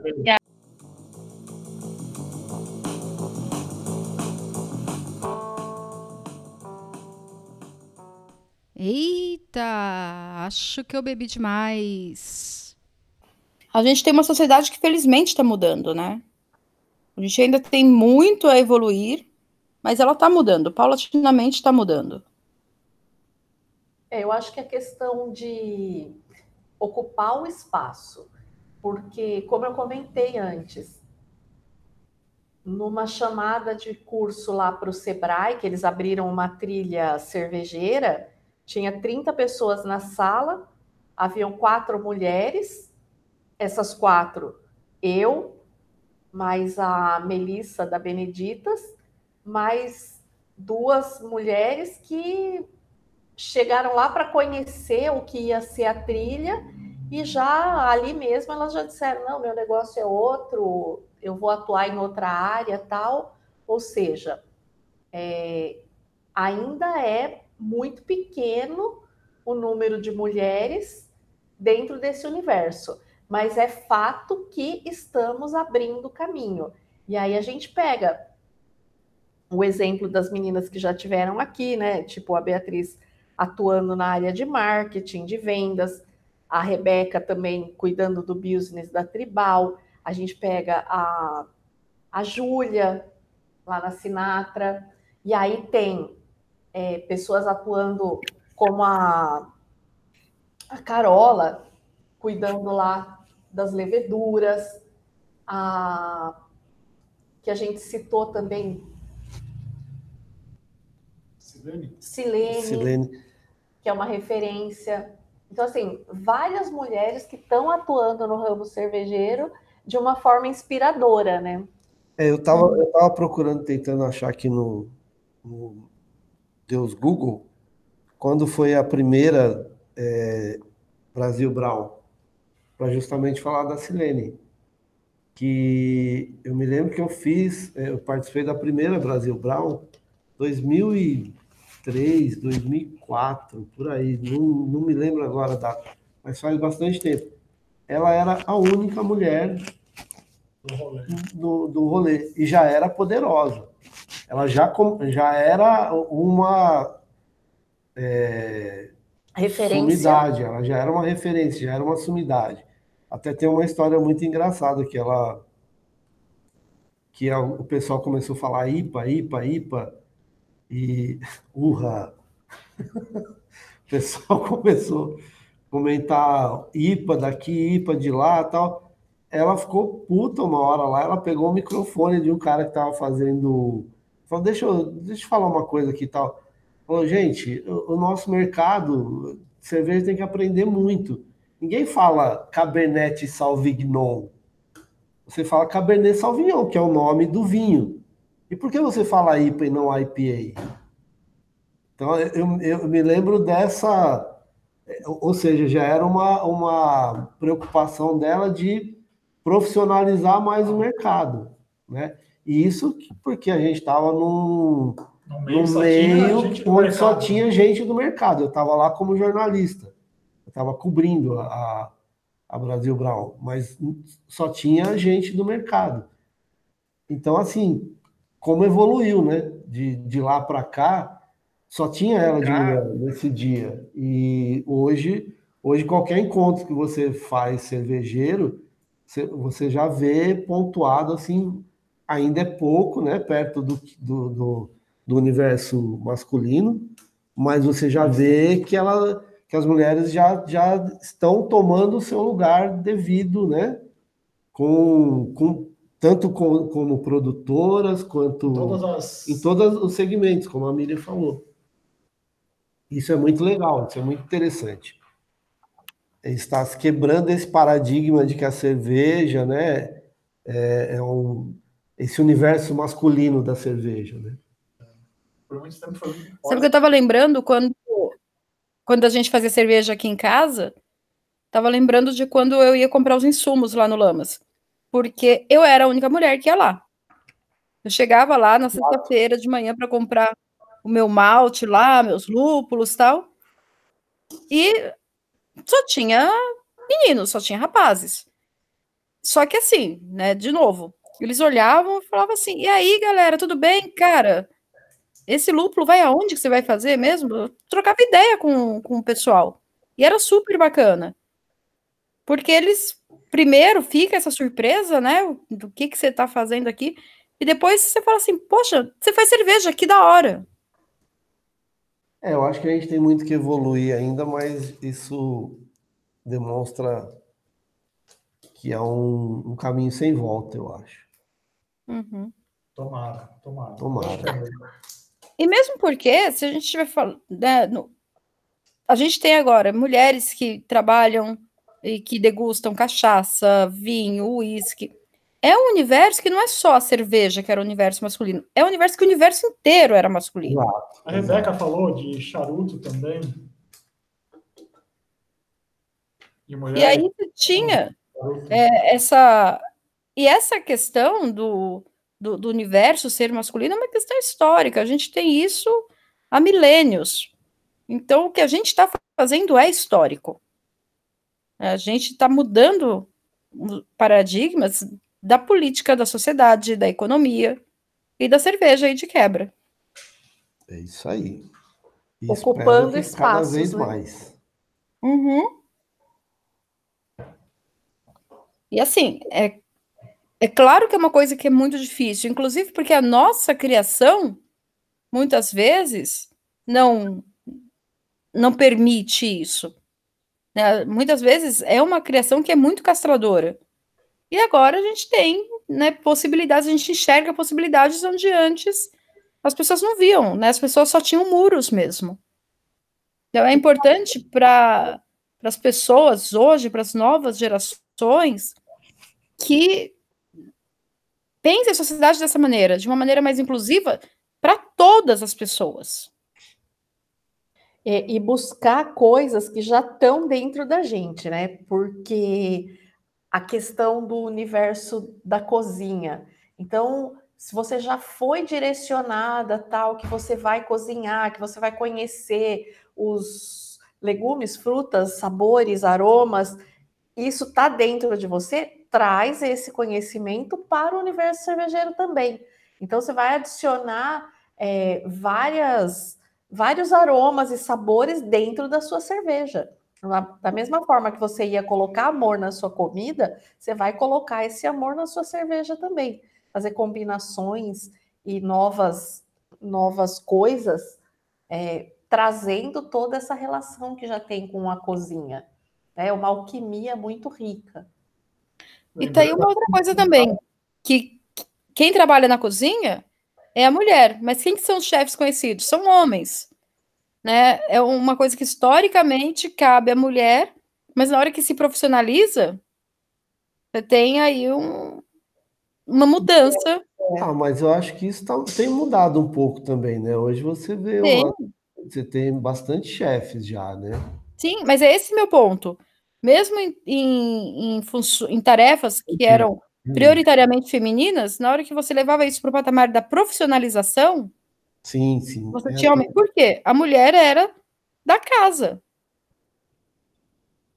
É, mas a cerveja, a Rebeca, acho que a Rebeca falou isso no, no nosso bate-papo. A cerveja nasceu com a mulher fazendo. A mulher ficava fazendo a cerveja, era como cozinhar normal, o homem ia caçar. Aí quando começou a dar lucro, como, quando começou a ser viável como negócio, aí a mulher foi deixada de lado e o homem começou a. E o homem tomou conta.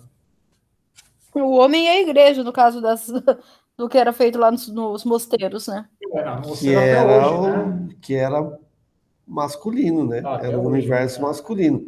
Hum. Sempre teve muito freira, essas, levando para a religião católica, né? Mas mosteiro não, era só, não é só. Não, mas estou dizendo, quem, a- a- a- o catolicismo sempre teve freira também. Ah, sim. Mas, Mas aí elas passavam roupa e faziam doce. exatamente, quem dominava eram os, os- os homens, né? Como hoje, né? Que Sim. padre e mulher. é Exatamente. uma outra história. Isso. Só lembrando que quando a Miriam fala que, ao invés de colocar amor na comida, vai colocar na cerveja, ela não está falando de sazon. não vai colocar sazon na cerveja. Ai, caramba. Não, imagina Você pega, você se mata para fazer uma cerveja bacana, sem nenhum nenhum produto químico ali, um conservante, nada para enfiar o sazon, porra. Então, eu tomava cerveja com sal. Se existisse sal, sazon nessa época, de repente. De repente podia até rolar. Até uma No caso, esse limão e esse sal eu vou aceitar com a tequila, tá bom? Tá certo.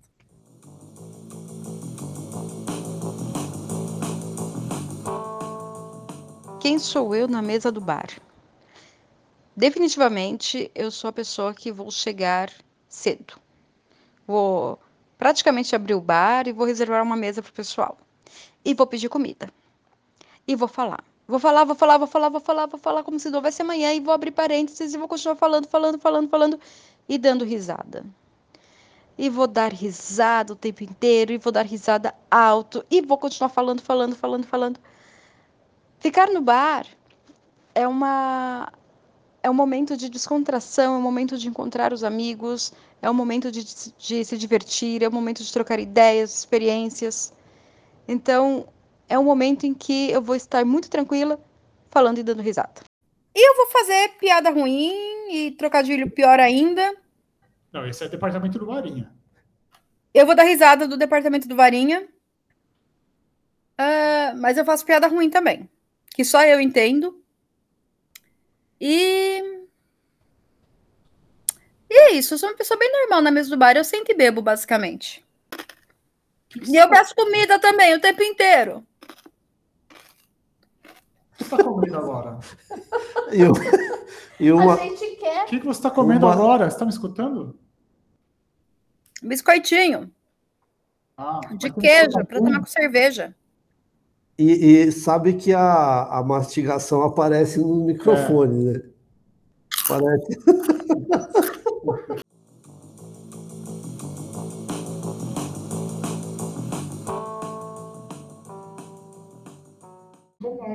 Tem- Ah, achei uma que eu sei falar. Bigfoot, da Sierra Nevada.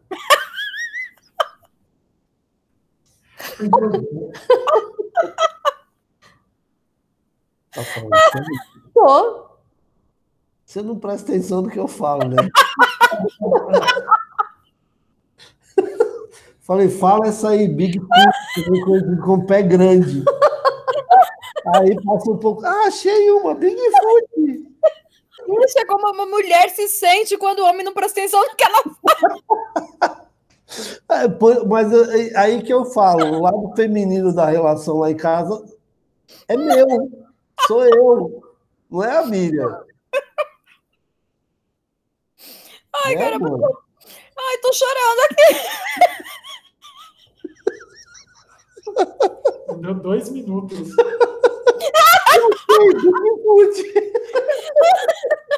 Ó, você falou, foco. obrigado meu, por me ajudar. Foco.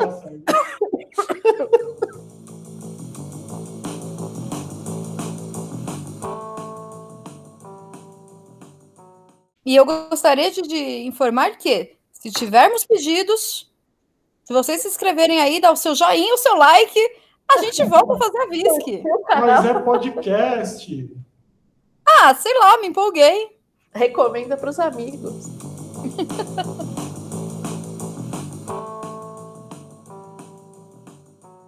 Hildegard von Bingen, Isso daí. Monja beneditina, mística, teóloga, compositora, pregadora, naturalista, médica informal, poetisa, dramaturga, escritora, primeira a descrever o orgasmo do ponto de vista feminino e santa. Caralho. E santa. O que a cerveja tem a ver com isso? A Linda ainda foi a primeira a descrever as propriedades científicas do lúpulo.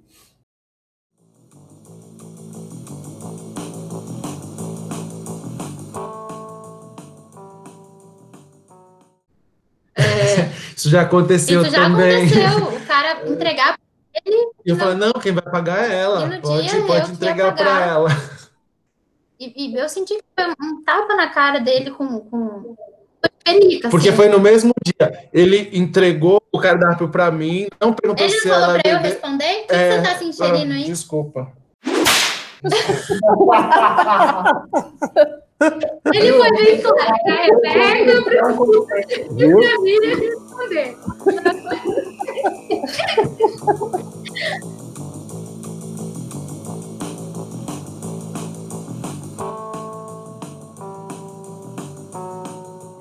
Mestras cervejeiras, o que vocês recomendam? Bom, eu sou uma grande adoradora de IPAs ou IPAs. Eu gosto muito do amargor. Então, eu vou recomendar duas cervejas para vocês. A primeira delas é uma Belgian IPA que a gente está fazendo para o projeto Brinde pela Vida, chamada Carantina. Ela tá maravilhosa, ela tá leve, ela tá amarga, ela tá uma delícia. E a segunda é a Mil IBU da Invicta, que ela é bem carregada no, no lúpulo, bem carregada no amargor. Depois que você toma ela, todas as outras coisas vão parecer doce para você. Chá de boldo vai parecer um chazinho de camomila. Então ela é bem, bem, bem amarga mesmo. Bom, uma cerveja que a gente já produziu aqui, que é incrível, foi a nossa whisky, envelhecida no carvalho, levava nibs de cacau, é, levava uísque. Foi uma cerveja incrível. Mas essa, quem tomou, tomou. E aí se deliciou, e aí ela acabou. O, o que eu recomendo, que é possível encontrar no mercado, é uma Barley Wine, que se chama Bigfoot, que é produzida pela Sierra Nevada.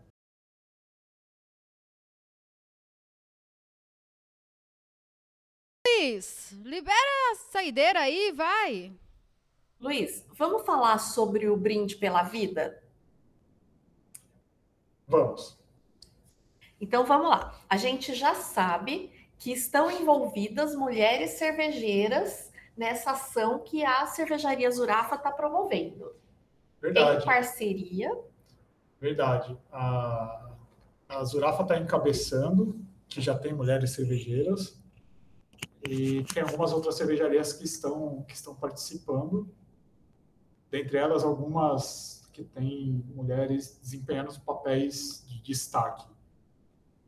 Uma da, a primeira que está participando é a Tri Rios, da Nathalie e do Ivan. A gente tem também a Samadi, que é a Kênia que está à frente. É, além da Nacional, que é a Bia, que a gente conversou aqui, e da Tribal, que é a Rebeca, que também participou do nosso, do nosso podcast. Além dessas cervejarias que, que tem mulheres desempenhando, desempenhando papéis fundamentais, a gente tem outras cervejarias bem legais, que é a Cilander, a Taru e a Watson Tap. O Brinde pela Vida é uma ação que visa ajudar as pessoas vulneráveis pelo Covid-19 essas pessoas invisíveis que não aparecem na mídia. São idosos que estão em, em, em lares comunitários, são crianças em orfanatos, são moradores de ruas. Então, a gente está juntando cervejarias parceiras. A cervejaria vai destinar uma ou mais cervejas para atender o projeto e 50% do lucro de todas as cervejas vendidas nesse projeto vai ser revertido para instituições que amparam essas pessoas. A gente tem algumas instituições definidas, são instituições que acolhem é, pessoas vulneráveis ao, ao Covid, e tem algumas definidas, então, por exemplo, a TETA é uma, é, e as outras estão sendo definidas pelas cervejarias ainda, a gente não tem. Lembrando que a Teto participou do nosso primeiro podcast. 50% do lucro vai ser destinado às associações e 50% do lucro fica para a cervejaria se manter e sobreviver à pandemia. A Zurafa vai ter duas cervejas. No primeiro momento vai ser a Bares, que é paz em turco, que é uma APA que está bem aromática, bem leve para tomar bastante.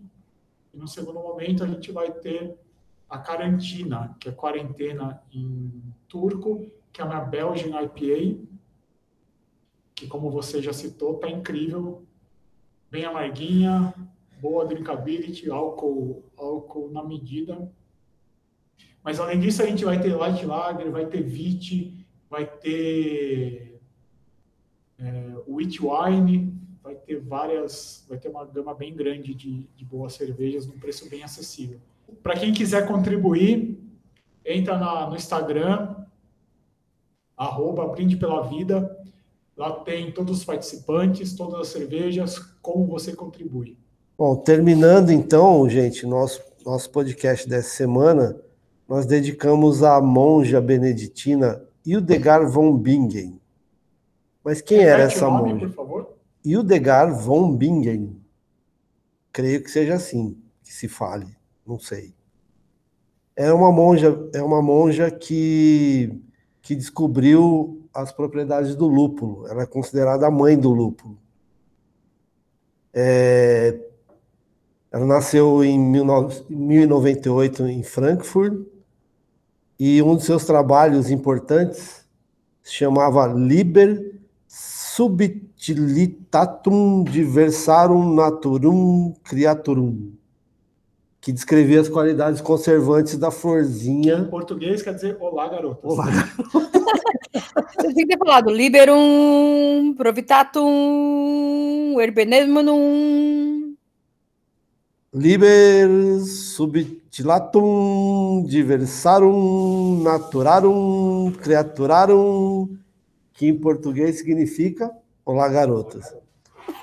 E então ela, ela fez vários estudos é, sobre a as propriedades do lúpulo e também da, da cerveja como, como calmante, é, que era capaz de relaxar o sistema nervoso, ajudando no sono.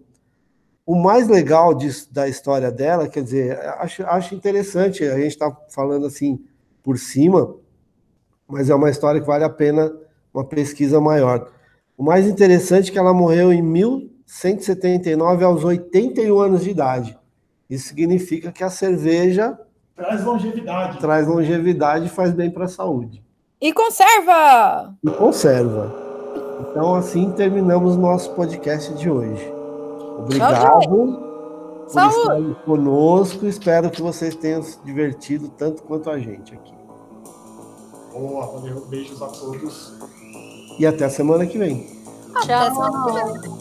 Tchau.